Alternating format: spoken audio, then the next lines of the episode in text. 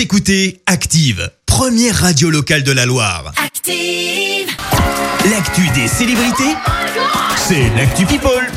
Allez, on est parti pour les infos people. Ouais, on commence par parler euh, royauté britannique. C'est fou en ce moment. On peut presque en parler tous les jours tellement il y a de l'actu. Ouais. Euh, tu l'as donc compris, il y a de nouveaux remous dans la famille. Le palais de Buckingham a ordonné une enquête autour de Meghan Markle. C'est super sérieux. A Elle fait est accusée d'avoir harcelé des employés du palais de Kensington. Ça remonte à octobre 2018 alors que Meghan et le prince Harry étaient encore membres actifs de la monarchie. L'actrice est notamment soupçonnée d'avoir viré des employés et en aurait poussé d'autres à la démission. Euh, Certains évoquent une attitude de diva. Bref, belle ambiance au sein de la famille royale. Sympa, ouais. Justement, on reste avec les employés de Star, mais cette fois aux États-Unis. Des personnes euh, qui travaillaient à la Maison Blanche ont balancé pas mal de petites infos aux New Yorkers sur euh, les dernières heures de Donald Trump dans le bureau ovale. Et Donald, et bah Donald, il s'est un peu cru à l'hôtel pendant son mandat.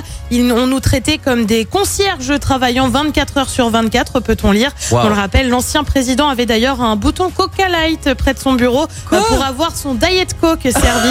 Euh, bouton qui a depuis été supprimé par Joe Biden. On passe à une anecdote, à une anecdote pardon, pour le moins atypique. Euh, Tom Felton a vu Harry Potter pour la première fois. Alors Tom Felton, c'est qui?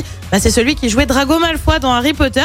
Mais ouais, pas évident de se voir à l'écran apparemment. Quoi Il a donc regardé le premier volet de la saga à peu près 20 ans après sa sortie. Je te jure que c'est vrai. Genre, il a jamais vu ce que. Eh ben, il l'a jamais vu en entier quoi. Mais C'est bizarre. Eh ben, bah, peut-être Ah ouais. qu'il voulait pas se voir. Ah ouais, c'est ça.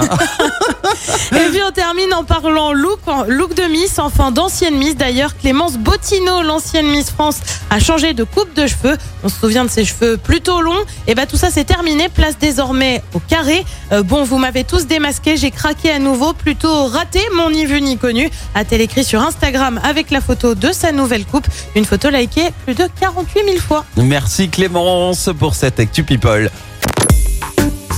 Écoutez Active en HD sur votre smartphone, dans la Loire, la Haute-Loire et partout en France, sur activeradio.com.